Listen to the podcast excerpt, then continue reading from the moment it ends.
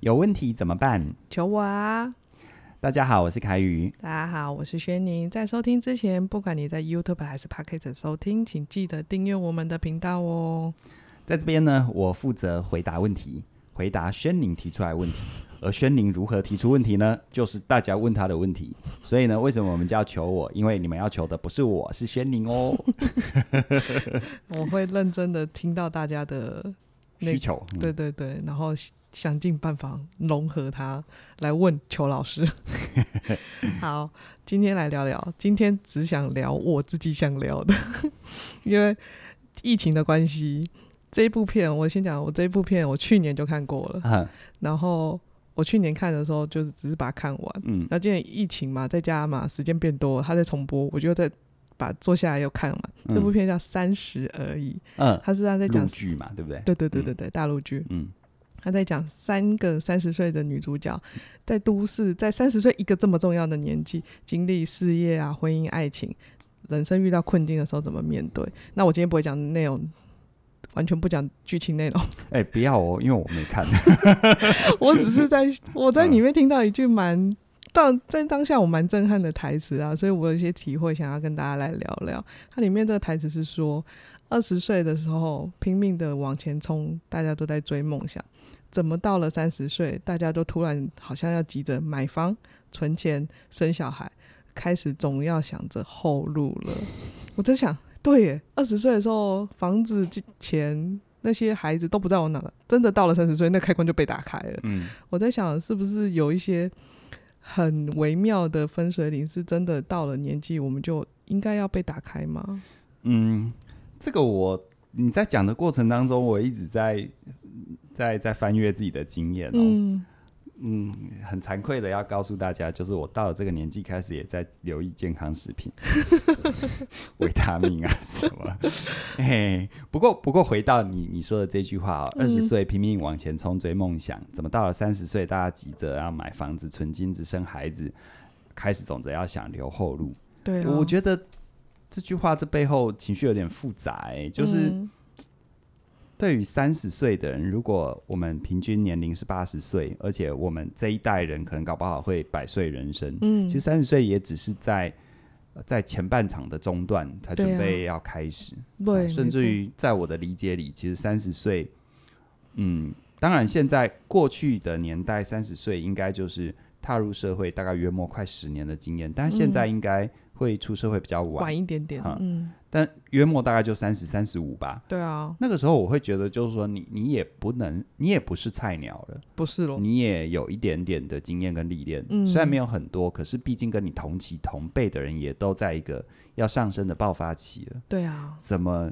在这个阶段，我就发现还真不少人就有这种有一点老气横秋的想法，就想着后路。哎、欸，你还没有往前，你就要想后路，利息利息。我突然有这种感觉啦。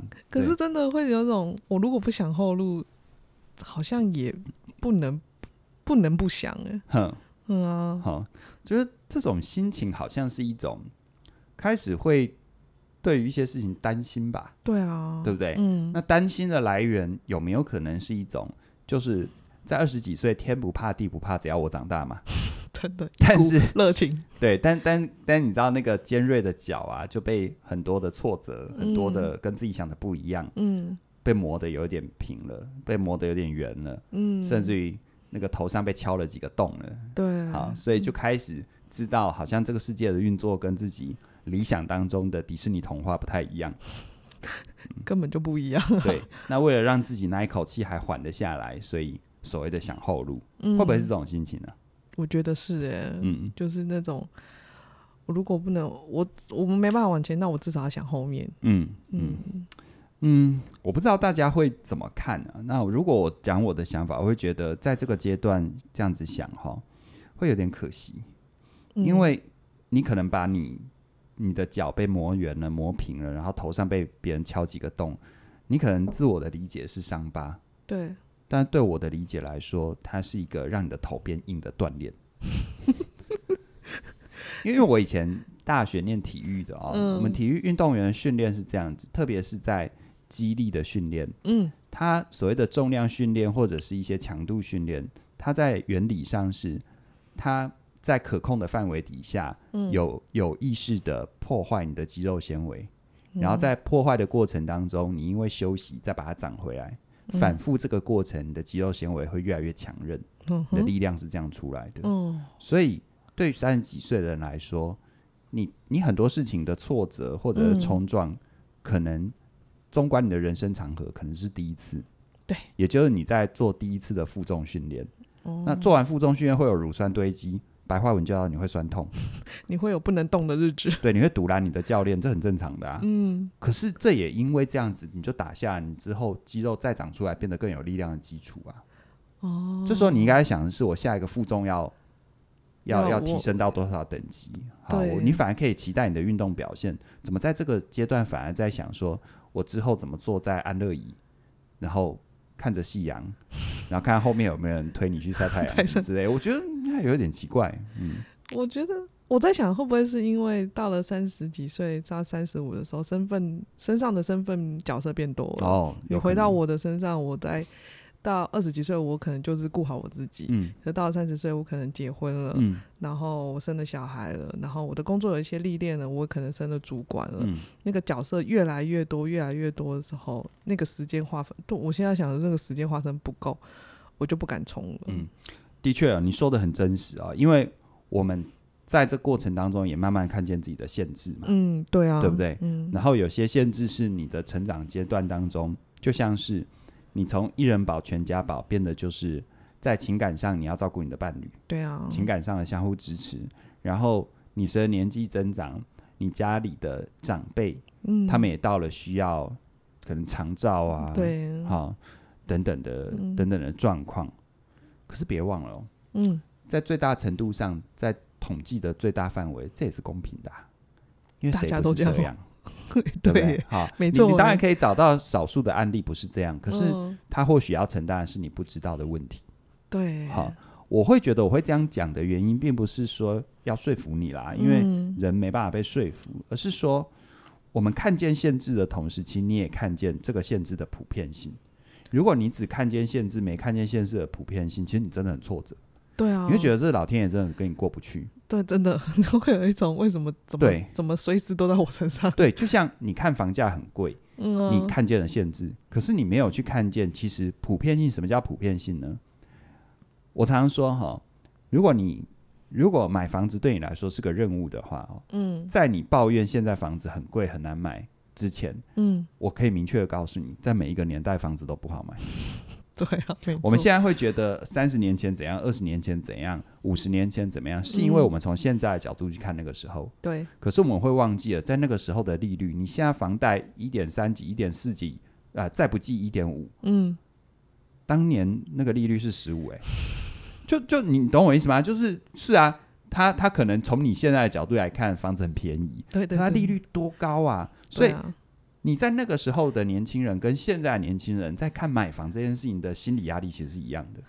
哦，对，我从没有这样想过。嗯、可是如果时间的长河，当年他不要说当年啦，时间的长河一路以来有无数人穿越，这就代表着它不是一件不能穿越的事。对，好，所以如果某件事情只有极少数的人能穿越，嗯、那我说它可能是低概率事件。嗯、可是某件事情是它其实不是。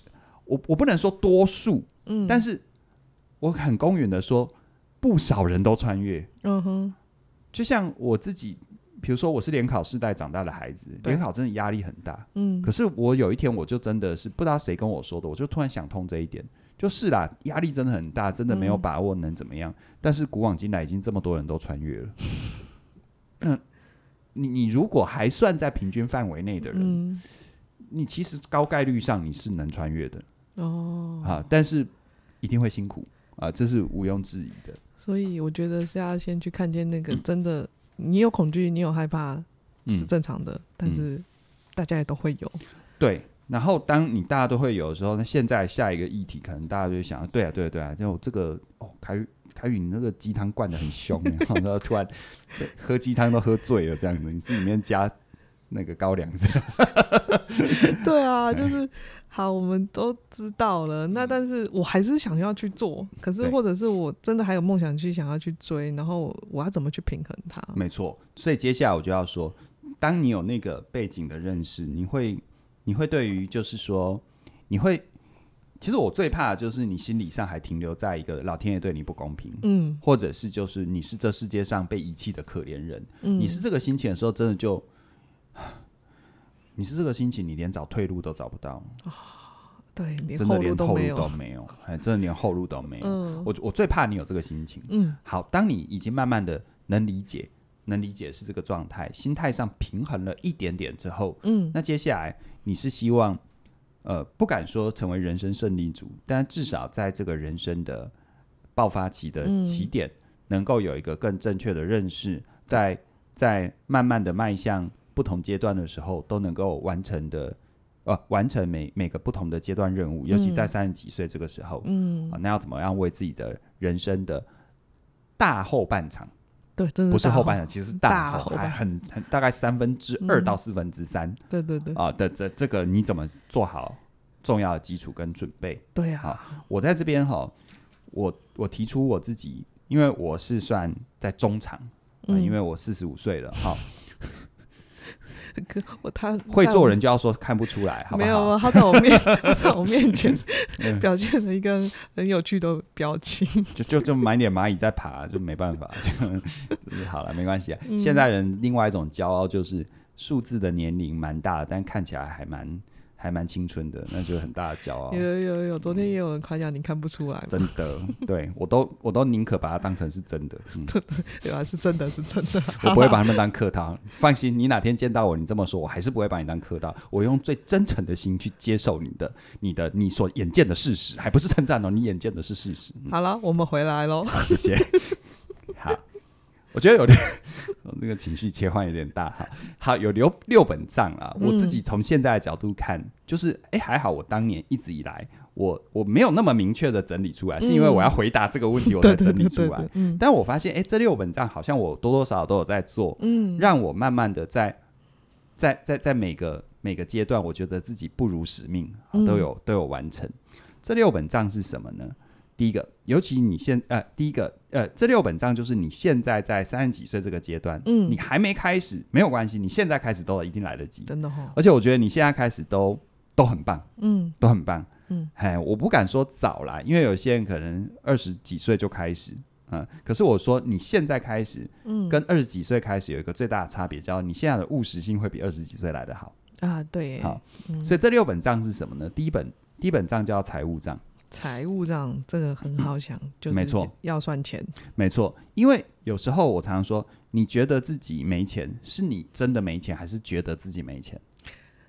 呃，我觉得感觉到大家都是觉得自己没有钱。对，你知道为什么我这样讲？没有，没有，我真的都存不下钱啊！我真的看都被债务追着跑。我说，对，这是事实。嗯，可是你别忘了哈，你钱付不出来。它的前提是你先付了很多钱，所以才有钱不付不出来的问题。对对对，你被债务追着追着跑，它的前提是你先付了债，嗯，你才有被被债务追着跑。对，对不对？嗯，都没有没有没有，就是因为我赚的不够。对，那所谓赚的不够，我要反过来问你，嗯，你要赚多少才够？对，就其实我们常常最基本的食衣住行娱乐需要花多少钱，我们从来没算过。我们这种感觉过日子，真的。然后人在这种匮乏的心态，一旦被挤压的时候，嗯，有时候我们就会周期性的想要报复性的自我满足，所以往往每一次报复性的自我满足，比如报复性的买一只很贵的手机，嗯，报复性的吃一次大餐，报复性的那一阵子就脑残加手滑，缴了一堆智商税，就买了一堆笨东西，这样子，嗯，有没有？请问这是不是你的债务来源？是啊，但这些债务的来源，反过来说，是不是因为你从一刚开始，你就停留在一种匮乏的感觉？没错，我没有说你现在足够，我也没说你现在够多，嗯，但我要你清楚，你至少要会算。没错，嗯，所以你看，我在讲哈，买房子好了，嗯，对不对？我们的媒体也常常助长这样的讯息嘛，对啊，对不对？不吃不喝要几年才能买房子？嗯，对。从数学的角度，他说的没有错，可这样算是对的啦。从从合理的角度来看的话，嗯、有谁买房子是不不吃不喝存个几年，然后拿一笔现金去修 hand 的？嗯，没有啦，对不对？对啊。所以其实如果买房子对你来说重要的话，你要去思考的是什么？嗯、你如何入场？因为其实你真实的算财务账做功课，你就会开始对于比如说。比如说谁的债务、谁的贷款、随着利率开始有概念。嗯、那这时候其实你要做的，并不是比如说不吃不喝买不到信义区的房子，你，你傻，谁要你去买信义区的房子呢？你你何必呢？嗯，新北市有太多地方，其实你是可以当做是你的跳板的嘛，对，对不对？嗯，然后那个你你找你能入手的有没有？比如说你不要在这么蛋黄区啊，你可以多多一点点交通时间，蛋白区，你可以多一点点交通时间，但是少很多很多的负担。嗯嗯，然后在那个状况底下，头期款要多少？你要存多少？存到头期款？嗯，试算一下贷款，你平均每个月要负担多少？我要你去算，很多人说算啊，我现在还是付不出来，我干嘛去算？那我这时候我就要问哦，哈、嗯，就是如果照你这么讲的话，那你干嘛要看明星的穿着啊？你又不是他，你又没办法穿的跟他一样。嗯，你穿的跟他一样，你也不是他，因为脸呃，不好意思，好伤人。回来一点，我们不要那么用力。对，我要讲的是，我们为什么喜欢看那些？我也喜欢看，嗯、是因为他为我展演的可能性。哦。对，你去可以有一种想象的画面。对，你有把你的财务账记好，你有算清楚这些，你才有想象的画面。真的，你才会很务实的知道，你现在去想要买蛋黄区的房子是不不切实际的。嗯，你现在可以买蛋白区，甚至于蛋白区的外围蛋花区也很好。对啊，对，对啊，对啊，你知道就是这样啊。我自己，我我自己就是这样。所以，像当然这这个财务账怎么怎么让你活得很真实？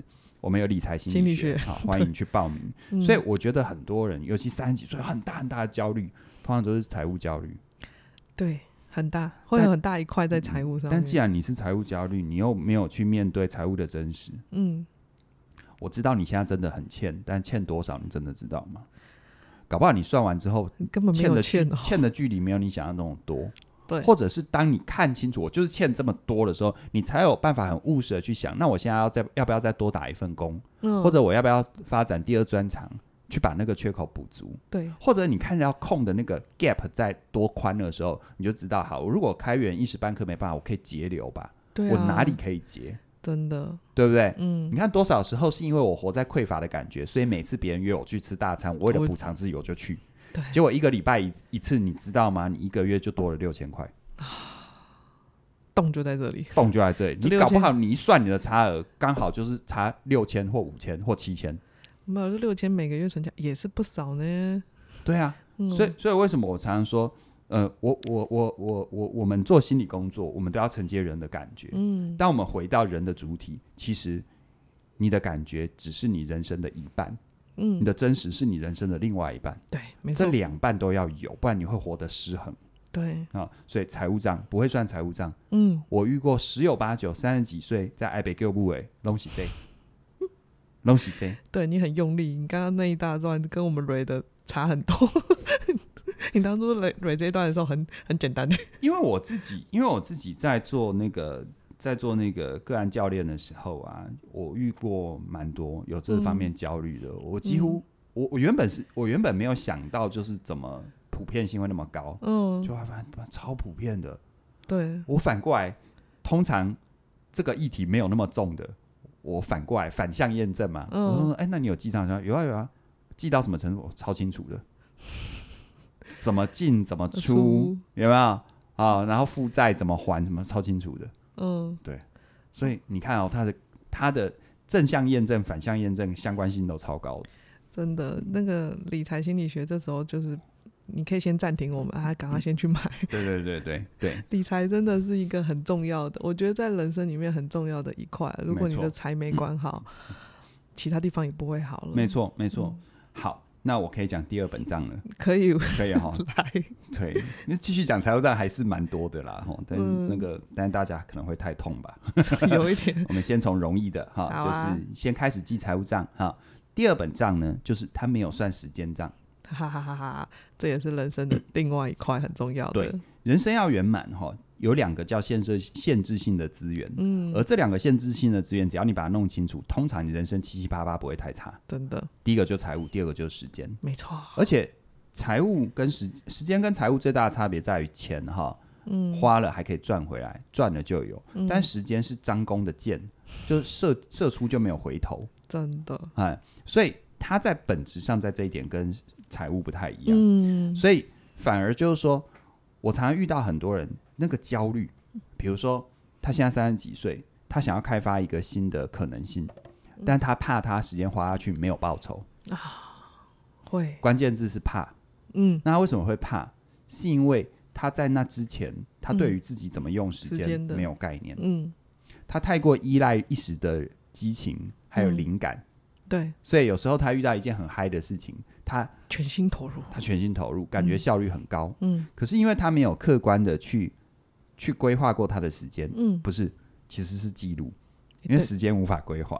对了，就算你规划的再好，你时间过了，你没做那件事就是过了。嗯，对对对对，你没有去记录，所以你不会有一个清晰的认识。就像我自己，我对很多人觉得哇，那个凯宇你的创造力好高啊，嗯，就是你不仅是一天听一点的制作，其实你。定期的推出课程，而且课程质量都很高，啊、而且一次比一次规格来的大。嗯，我告到底在为什么为难自己呢？对，好，拉回来哈。那那你知道为什么吗？其实我之所以敢这样子，有一个很重要的原因是，我在我的每一次的专案执行的那个过程，好，嗯、然后包含我自己有。开一门线上课程叫时间驾训班嘛？对，我那个时间是怎么那个周期？嗯、我很清楚知道，长年以来我已经很清楚知道，我要让自己所谓的进入状况，我要花多少时间？对对对，没错，对不对？嗯，好，然后它有一个完整的流程，它有一个完整的先后顺序的安排。嗯，所以当你知道你的时间怎么用的时候，第一个最积极的意义就是三十几岁，你的角色会越来越多。对啊。你才有办法知道，就是说，你不会一直活在一种很忙的感觉。对，通常那个焦虑都是感觉而已啊。对，你会知道，就是说，对，现在我的孩子需要花多少时间？嗯，那我在一个礼拜开始进行，或一个月开始进行之前，我就先预留这个时间。对，啊。嗯、然后，因为就像我时间驾训班里面讲的，你要把你的大大石头先放进来。嗯，就你最重要要先做的，你一定要先放进来。嗯，所以你就会。你知道有时候我们会觉得时间不够用，是因为你都在做一些不重要的琐事或别人要求的事，嗯、而你真的在乎的事你都没有先做。对，通常因为都做了那些重要的事也做不了。对，因为你忙完其他的东西你就累了，嗯，然后你的主观感受就会觉得自己一直没有在做事，嗯、可是为什么我这么累？对，啊，就是很大的矛盾。嗯，但是如果你每天都先把自己认为最重要的事情完成，或者有所启动。嗯其实顺序换一下，你先去做那些，或者先把那些事情有一个启动。嗯，其实其他的你该当妈妈还是当妈妈。对啊。然后主管无聊的要求还是有。嗯。可是你一整天总结下来，在客观上你有进，你有进度。嗯。在主观上你有做事。对，会。嗯。所以这其实这时间上时间占很大的价值。嗯哼。这这样子你才能够知道，就是说我们随着身份年龄的变化，任务越来越多，你要去调配的时候。我觉得是要去，我觉得是要去让你自己能处在一个相对的平衡，对，而平衡不会凭空而来，嗯，平衡是要让财务的平衡是要你透过记账清晰而得来的，嗯，时间的平衡，主观感受上时间资源的平衡，其实也是要去做记录的，对啊，好，所以这个方面就时间驾训班。好，大家会不会觉得我们现在开十门课？哎、欸，但是我不是让你算十本账哦，我们只有六本，只有六本而已。那我们的第三本是什么？第三本账到了三十几岁，很多人不会算资源账。资源账是什么、嗯？其实呢，没有经营人脉。对，嗯，因为很忙。嗯、但我现在要讲的经营人脉，你很多人直觉、呃、可能会想到就是。怎么样固定跟人家聚会啊，换名片啊，嗯，然后呃，一定要去当一个交际花等等，嗯，我这边说的经营人脉绝对不是那样，因为我我就不是那样的人，嗯，我所谓的经营人脉是怎么样，你知道吗？就是就是你有没有有意识的，在你有任何随着你的年纪阶段产生的需求的那个时候，你有没有有意识的去提出提出啊？提出你的你的求助的需求哦，你这里是讲求助的需求，因为这比较容易懂啦。比如说，像你现在假设，因呃假假设你要买房子，你要办贷款，嗯，对不对？你看有很多，我遇到很多人到三十几岁，一遇到这种他人生大姑娘花上花轿头一遭的事情哦，嗯、他就觉得自己要去面对。对啦，最终你还是自己面对了。嗯、可是，啊，难道你现在的岁数身旁没有一些朋友在银行做贷款吗？哦，说不定有，问问嘛，嗯，问问嘛，不跟不找他办贷款，也可以问问他这中间流程怎么回事嘛。哦，所以有很多很多事情，就是说有很多人，我遇到很多朋友到三十几岁哦，他他没有他没有资源这样的概念，就是就人不可能一个人做完所有的事。嗯，对啊，嗯、你你你一定有你的同才，你在过程中已经有认识一些长辈。哦，开口问，其实不耻下问。嗯，我觉得经营人脉最好的方法就是有意识的麻烦别人。有意识的麻烦别人，嗯，有意识的麻烦别人，就是说你你如果把 把很多事情就要推给别人，然后自己也不做功课，那就是要白目啦。哦，对了，有意识的麻烦别人是你自己该做的功课还是做？嗯，但是呢，你要创造这些机会。嗯，应该说，当这些机会发生的时候，开口去问。不耻下问，嗯，然后因为现在多数我们网络很方便嘛，嗯，我们就会在网络上啊、呃、请教 FB 大神啊什么之类的，没有不行，嗯，可是我觉得正因为这些很方便，我觉得更珍贵的就是，假设我是你的朋友，嗯，我今天有在做贷款，嗯，你开口跟我请教，你亲自开口跟我请教，嗯，那个意义跟你在网络上请教 Google 大神对我的意义不一样，对，没错。不一样啊，因为我没有被选，就就我们中间没有了连接。嗯，对啊，嗯，所以很多很多，我我我觉得这里背后有一个很重要的命题啦，嗯，就是三十几岁的你再往后看，你是希望自己活得越来越越来越寂寞，嗯，还是应该说你是觉得要去这样子跟人连接很麻烦，还是你有想到未来人生还有三分之二到四分之三，因为有其他人会变得更丰富，嗯。对，我觉得这个你要去想一想。嗯，好，所以我会觉得，就是说我看到很多人三十几岁会很慌，你在应该要大展拳脚的时候，十年磨一剑，你该是要出鞘的时候，你不敢出鞘，这三本账不会算。哦，在第四本不会算不会算的账就是什么呢？他没有累积经验账。经验，嗯，前面是资源，资源就是我们跟他人的串联，嗯，而经验比较像是什么呢？经验比较像是。你可能到假设三十五岁好了，嗯，你可能出社会已经十年了，嗯，那这十年你曾经做过什么？你有经验过什么样的专案？你有考过什么证照？你有累积过什么样的资源？哦，哈，他可能是各自有交集，但他也可能是各自独立，嗯。但当你去盘点完之后，你可能会在这背后都看到一些共同的模式，嗯，就像我自己遇到遇到一个呃遇到一个学生。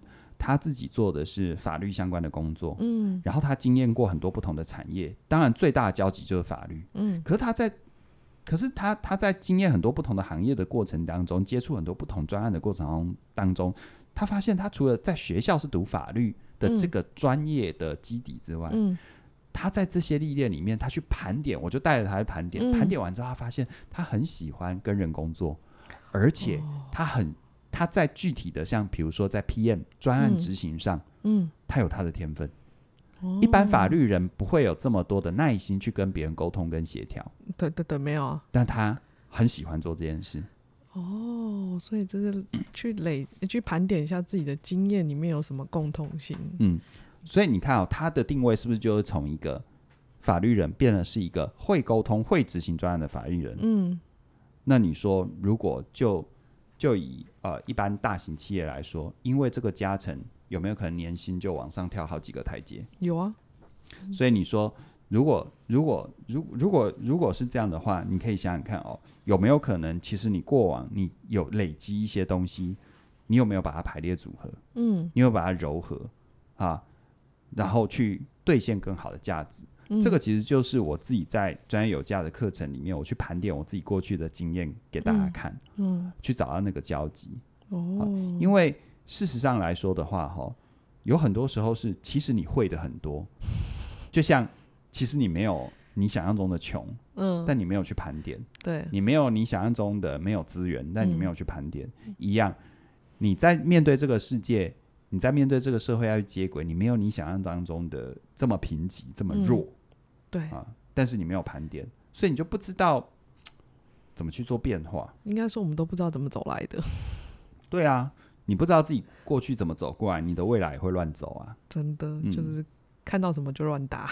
没错，好，好啊、这是第四本账，盘点自己的经验。嗯，好，第五本账呢，叫做没有控管风险，这很重要，就是没有风险账，这真的很重要。嗯、对，就是我发现很多很多人到三十几岁，可能入入了社会已经十年了哈，可是对于成本概念还是有点缺乏。嗯、对啊，啊，你的成本其实它环环相扣的。如果你前面没有做财务账、时间账，你没有你没有盘点资源账跟经验账，其实你对风险控管一定会很差。你根本抓不到风险啊！对，你会不知道你要简单来说，所谓风险就是什么，就叫做报酬率嘛。对啊，我付出这个，我能回收多少？对啊，而我付出这个，如果不能回收，全赔了，我会不会怎样？对啊，没错，对不对？我们从来很少用这个角度去想，嗯，对不对？好，就会有一种，你知道，一旦你没有前面的基础，你看待风险就是全有全无，要么你就是要保证能获利，保证能得到好处，那也那没有啦。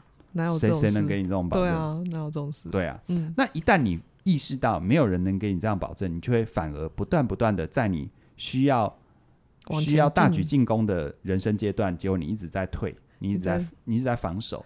嗯，那你说你有一个很大的王国，防守还蛮有意义的啊？你就小帐篷一个，你防守什么？风一吹就就倒了，应该要去茁壮才对。对对对，有一点有一点好笑这样子哈。嗯，好，这是第五本账。好，对，第六本账，最后一本账，嗯，叫做长期价值账。嗯，什么叫做长期价值账哦？就是说到三十几岁，你十年磨一剑，你可能历练了十年的工作经验。嗯哼，这个时候你要把它当成是下一阶段的起始点。哦，下一个阶段的起始点要有桥接的部分。对，如果我现在当成是一个重新的开始点，嗯，我想要去累积什么？可是不一样的是，当初你二十几岁刚踏入社会，你累积的是你必须要有一份工作，嗯、你要能够先活得下来。对，你现在已经是站在你走过前面的基础，嗯，而这时候累积的，你可以，如果你行有余力，你可以多一点点的心思放在一些，放在一些去优化你这个人的部分。优化我这个，他是不是一定要这么光谱上靠近，跟赚钱跟事业有关？不一定，看你的决定。嗯，但是无论如何，你多一点心思。转移到优化你这个人，他会带给你一些很意想不到的，在时机到的时候的倍数倍数回馈。嗯啊，比如说像我自己哈，我自己的例子哦，嗯，像我自己在二零零五年那时候做有声书评。哦，嗯、我我有声书评那个时候第一个市场没有这个东西，嗯，然后也没有商业模式，嗯，然后然后大家觉得很新奇，但是也不知道。该拿它怎么办？连我自己都不知道该怎么办。嗯，可是别忘了哦，我有声书评，二零零五年一直做，一直做，一直做。嗯，因为那些基础，一直到我二零一三年成立起点文化。嗯，啊，为什么我在这之前，我算是一个跨领域的人，然后自己学心理，我们跳出来创业，嗯，很快我们的课程就受到欢迎，对，活下来。嗯，然后到后来我们做 YouTube，后来我们转型做线上课程等等的。嗯，这些部分哦，其实。当初都是来自一个很重要的起始点，叫做我做有声书评。